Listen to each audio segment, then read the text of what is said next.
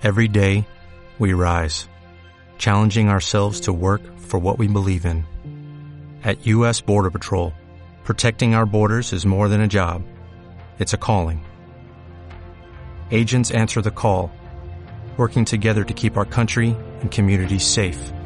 If you're ready for a new mission, join U.S. Border Patrol and go beyond. Learn more at cbp.gov/careers.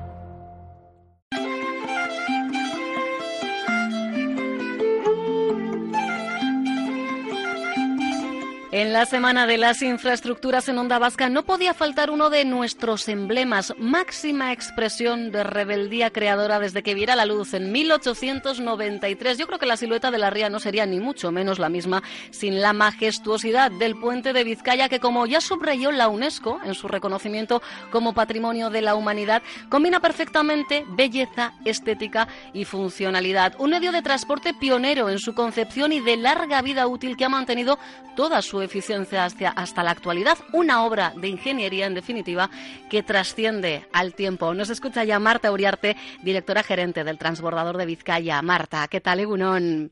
Egunon, muy bien, muy bien. Porque la verdad que lo habéis presentado de maravilla, vamos. Bueno, esto ya es porque, porque tenemos un, un máster con, con, vosotros y vosotras, porque yo creo sí. que eh, lo decía y, y, además no es un decir por, por decir. En una semana como esta, eh, hablar del transbordador de, de, Vizcaya, del puente Vizcaya, del puente colgante, del puente Portugalete, llamémosle como, como queramos, sí. es indispensable teniendo en cuenta que además desde el principio fue una construcción útil. Marta, ya en años de peatones, caballerías y carruajes.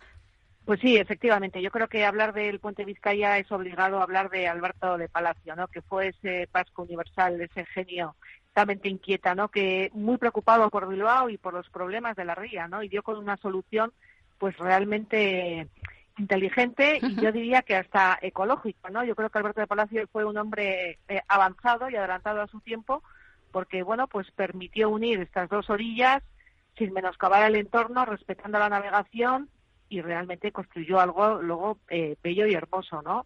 Luego, realmente fue un innovador, un innovador ecologista. Ahora que hablamos tanto Exacto, de sostenibilidad, de ¿verdad?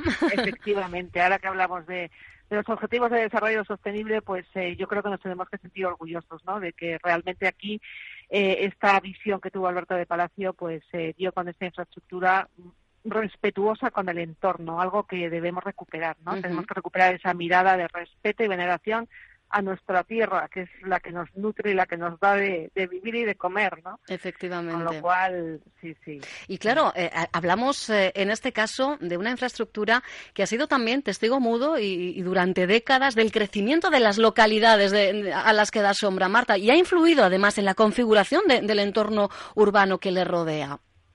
Pues yo creo que sí, como bien decías al principio, yo creo que ahora es impensable, ¿no? El, el verles esa, ese eh, entrada al Abra a la Rianza sin el puente, ¿no? Sería yo algo que no, no, no, no, no nos cabría en la cabeza, en la cabeza. Y efectivamente ha sido una infraestructura que ha sabido adaptarse con el paso del tiempo a los distintos usos y a los cambios que ha habido en ambas márgenes de ambas orillas, porque cuando se construyó el puente, digamos que toda la vida estaba en Portugalete. Uh -huh. En la zona de las arenas no había más que arenales y bueno, era un paso para que pudieran ir a la zona de balnearios, a las playas, pero digamos que toda la vida estaba sentada en Portugalete. Entonces, bueno, se fue edificando toda la zona, hubo un trasvase hacia la zona de las arenas, llegó el automóvil, bueno, pues el puente ha tenido que adaptarse, ¿no? Claro. A los usos y costumbres. Pero además es que ha sido una adaptación continua, ¿verdad? Continua, bueno, continua efectivamente no solo a los usos y costumbres, sino tecnológicamente también, ¿no? El puente en un principio funcionó con vapor, luego ya fue con electricidad, barquillas hemos cambiado, ya la que tenemos es la cuarta. En un principio eh, se manejaba, digamos, de una manera manual. Hubo que hacer una inversión importante en el año 1999 hasta el 2000, donde se automatizó. Es decir, que hemos ido incorporando los avances tecnológicos en una estructura más que centenaria. Por eso decimos que, bueno, estamos innovando la tradición, ¿no? Uh -huh. Por eso yo creo que con doble motivo es efectivamente pues un ejemplo de un claro objetivo, ¿no? De desarrollo sostenible que ha sabido adaptarse a los usos y costumbres y que sigue dando la función, ¿no? La función para lo cual fue creado por Alberto de Palacio, ¿no? Que es ese medio de transporte de unión y de, co y de comunión, ¿no? De estas dos márgenes y además se ha convertido en un icono turístico, ¿no? Porque cada vez es más visitado. Reclamo cultural, turístico, pero eh, como bien dices, y al final es lo importante, la funcionalidad, una infraestructura yo creo que, que más viva eh, que nunca, sobre todo porque se ha convertido, como bien dices, en un ejemplo, ¿no? De sostenibilidad, eh, de, cómo se pueden hacer bien las cosas a pesar de tener más de 125 años de historia.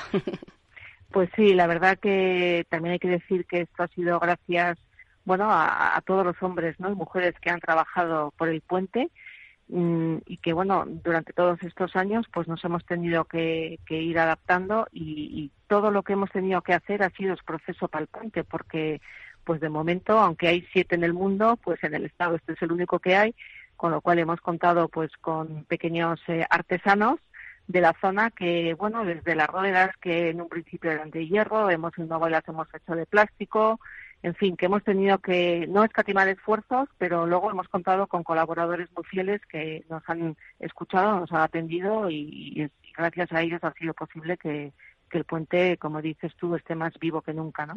Y ahora nos encontramos eh, innovando con los ascensores, que la verdad, pues nos están dando bastantes problemas. Vaya. Pero bueno, confiamos que para el mes de enero ya estén los dos eh, a pleno rendimiento y bueno, pues podamos un poco recuperar proyectos, ¿no? que este año lo hemos tenido un poco parado, referidos un poco a la pasarela, ¿no? A darle uso y vida y disfrute a esa pasarela panorámica, bueno, que es un lujo, ¿no? que es algo además eh, que eh, ya se, se pensó eh, incluso en la misma concepción, desde la misma concepción del puente, ¿verdad? Pues es que Alberto de Palacio era, yo creo que una persona con una imaginación desbordante, ¿no? y yo creo que fue esa pasión y ese entusiasmo que puso al proyecto y él efectivamente vislumbraba ya una gran avenida de unión ¿no? entre Recho y Portugalete con sus comercios, restaurantes. Fue un visionario, ¿no? Un visionario. Y bueno, pues se recuperó ese proyecto en el año 2000, que es cuando se abrió la pasarela al público. Y, bueno, pues eh, pues vamos a darle, vamos a cumplir esos sueños ¿no? de Alberto de Palacio. que nunca es tarde. el, el 2020 vamos a ver si hacemos actividades y y le damos toda la vida que se merece, ¿no? Ese espacio para uso y disfrute de todo. Ya independientemente, Marta, de las actividades concretas que hagáis, de los eventos de los que pueda ser protagonista esa pasarela, esas vistas de la ría, del Abra, de los montes de Triano, eso ya en sí mismo, desde luego, no tiene precio, ¿eh? No tiene precio y sobre todo porque ayuda un poco a ubicarse, ¿no? Y ayuda mm. un poco luego a entender, pues, cómo el puente está ahí, cómo, ¿no? Todas eh, eh, la explotación de las minas, todo el desarrollo industrial ¿no? que llevó a toda la ría y que es lo que bueno lo que ha sido nuestro pasado y nuestra seña de identidad ¿no?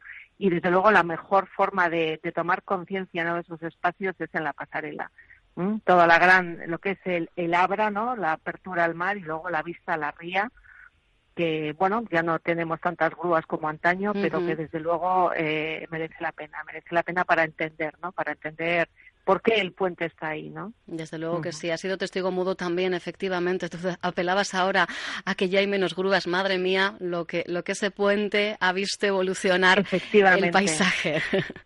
Totalmente, totalmente lo que ha lo que ha cambiado, ¿no? Con el horno alto allí funcionando, bueno, pues esa imagen, ¿no? Siempre con el fuego, la ría negra, oscura, marrón, en fin.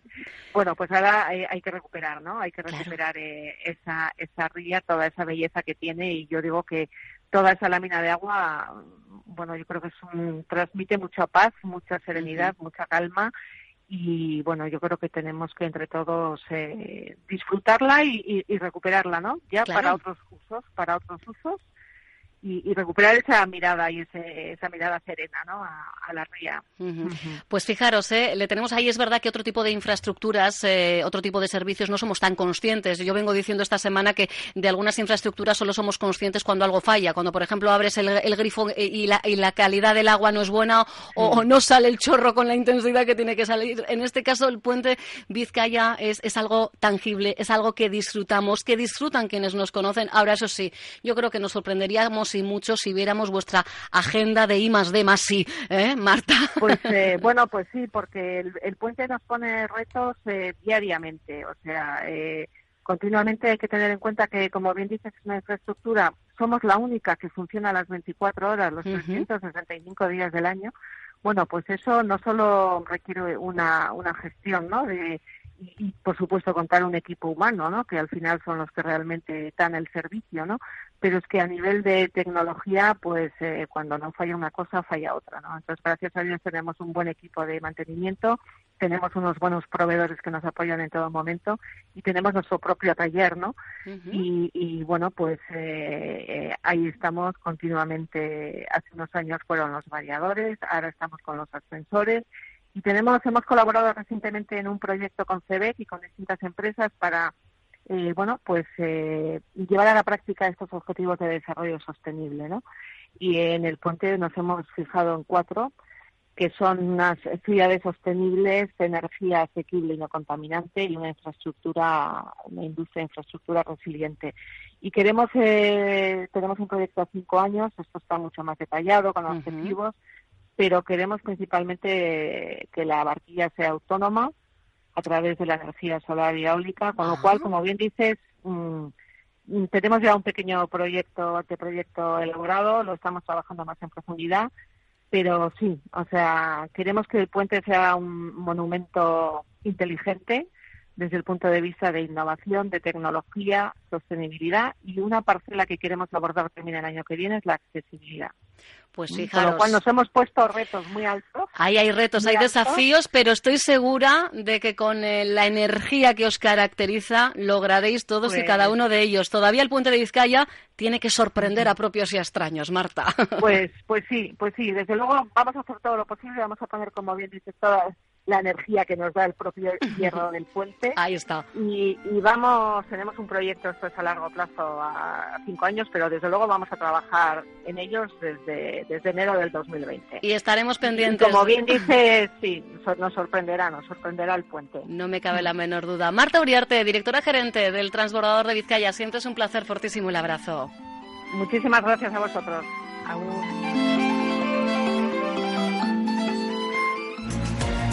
Onda Vasca. Diez años contando contigo.